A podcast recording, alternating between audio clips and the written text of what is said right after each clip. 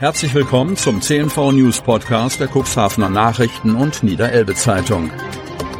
In einer täglichen Zusammenfassung erhalten Sie von Montag bis Samstag die wichtigsten Nachrichten in einem kompakten Format von sechs bis acht Minuten Länge. Am Mikrofon Dieter Büge.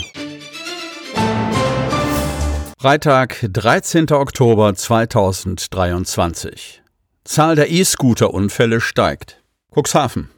Der schwere Verkehrsunfall im Cuxhavener Stadtteil Groden, bei dem eine 15-jährige E-Scooter-Fahrerin am Mittwoch lebensgefährlich verletzt wurde, wirft die Frage auf, wie gefährlich Elektro-Kleinstfahrzeuge wirklich sind. Wir haben bei der Polizeiinspektion Cuxhaven nachgefragt und erklären, welche Regeln für E-Scooter-Fahrer gelten. Der schwere Verkehrsunfall mit einer jungen E-Scooter-Fahrerin ereignete sich am Mittwoch in einem Kreuzungsbereich der Abschnede. Wie die Polizei mitteilte, wollte eine 15-jährige Jugendliche vom Eduard Carstens Weg kommen, die Abschnede in Richtung Katharina von Boraweg überqueren. Dabei hat das Mädchen die Vorfahrtsregeln rechts vor links missachtet, erklärt Carsten Bode von der Polizeiinspektion Cuxhaven. Insgesamt neun Verkehrsunfälle mit E-Scootern wurden im Jahr 2021 im Zuständigkeitsgebiet der Polizei Cuxhaven registriert. Vier Personen verletzten sich, eine schwer. Im Folgejahr hat sich die Zahl der Unfälle mehr als verdoppelt. Rund 20 Unfälle wurden festgehalten. 13 Personen wurden dabei verletzt, drei davon schwer. Für das Jahr 2023 zeichnen sich ähnliche Tendenzen wie für das Jahr 2022 ab. Betroffen sind Menschen jeden Alters. Von schweren Verletzungen sprechen wir dann, wenn die verletzte Person ins Krankenhaus muss und mindestens 24 Stunden dort bleibt, ergänzt Carsten Bode und sagt, mir ist nicht bekannt, dass wir schon mal so einen schweren Unfall mit einem E-Scooter hatten, wie den aktuellen von Mittwoch. Eine häufige Unfallursache, wie auch bei dem aktuellen Unfall, ist eine Unachtsamkeit im Zusammenhang mit den Verkehrsregeln. Da die Fahreigenschaften der Elektrorolle ähnlich sind wie beim Fahrrad, gelten die gleichen Regeln im Straßenverkehr wie für Fahrräder, obwohl sie als Kleinstelektrofahrzeuge, also Kraftfahrzeuge, eingestuft werden. Die Unterschiede, die es beispielsweise zu Mopedfahrern gibt, sind, dass E-Scooter-Fahrer mindestens 14 Jahre alt sein müssen, keinen Führerschein benötigen und keine Fahrprüfung ablegen müssen. Macht Hauptkommissar Carsten Bode noch einmal deutlich. Er gehört auch zum Präventionsteam der Polizei und bringt Kindern regelmäßig das richtige und sichere Verhalten im Straßenverkehr bei.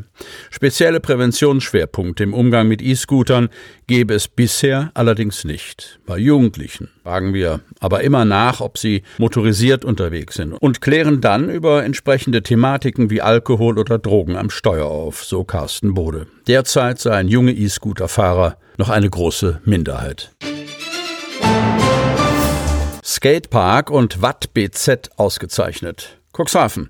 Insgesamt 40 Qualitätszertifikate wurden vom niedersächsischen Staatssekretär aus dem Ministerium für Wirtschaft, Verkehr, Bauen und Digitalisierung Frank Dotz an Betriebe und Anbieter touristischer Dienstleistungen vergeben. Mit den Initiativen Kinderferienland Niedersachsen, Servicequalität Deutschland in Niedersachsen und Reisen für alle trägt die Landesregierung zur nachhaltigen Verbesserung und Stärkung der Qualität im Niedersachsen-Tourismus bei. Die Stadt Cuxhaven freut sich gleich doppelt bei der Verleihungsveranstaltung in Hannover mit über 60 Teilnehmenden für den Skatepark Cuxhaven und das Watt BZ zertifiziert zu werden. Das Zertifikat Reisen für alle ist eine Auszeichnung, auf die wir sehr stolz sind, denn uns liegen die Bedürfnisse der Cuxhavenerinnen und Cuxhavener sowie aller unserer Gäste am Herzen, von Menschen mit Behinderung, mobilitätseingeschränkten Personen, älteren Menschen oder Familien, die mit ihren Kindern reisen. Dank der Zertifizierung wissen alle Besuchenden nun sofort, dass wir uns für barrierefreies Reisen einsetzen, so Detje Zierenberg von der Stadt Cuxhaven, die stellvertretend für die Kommune die Auszeichnung für den Skatepark in Empfang nahm. Neuerdings hat die Wings eine Kampfhundklausel in der Hundesteuersatzung. Kreis Cuxhaven. Wer einen Dackel hat, zahlt meist weniger als der Pitbull-Besitzer. Die Hundesteuer für sogenannte gefährliche Hunde liegt in vielen Kommunen weit höher als für den normalen Hund. Neuerdings hat auch die Wingst eine Kampfhundklausel. Wer einen sogenannten gefährlichen Hund besitzt, wird mancherorts tüchtig zur Kasse gebeten. Die Stadt Cuxhaven langt bei der Hundesteuer für derart titulierte Hunde ordentlich zu. 720 Euro Hundesteuer werden hier im Jahr fällig. Das ist ebenso hoch wie in Hannover. Und damit ist noch nicht einmal der Höchstsatz erreicht. Spitzenreiter in Niedersachsen ist Goslar mit 846 Euro Hundesteuer je gefährlichem Hund. Neuerdings hat auch die Gemeinde Wingst ihre Hundesteuersatzung geändert. Erstmals werden dort die Besitzer von bestimmten Hunderassen merklich höher zur Kasse gebeten, und zwar mit 600 Euro pro Jahr. Für eine ländliche Gemeinde ist dieser erhöhte Steuersatz im Vergleich zu Nachbarkommunen hoch. Zum Beispiel in Wanner und Belum jeweils 200 Euro oder Otterndorf 400 Euro liegen die Sätze deutlich darunter. In der Hundesteuersatzung der Wingst werden ausdrücklich die Rassen aufgeführt. Zu den gefährlichen Hunden zählen Bull Terrier, Pitbull Terrier, American Staffordshire Terrier und Staffordshire Bull Terrier sowie Kreuzungen untereinander oder mit anderen Hunderassen. Als gefährliche Hunde können aber auch Tiere anderer Rassen eingestuft werden.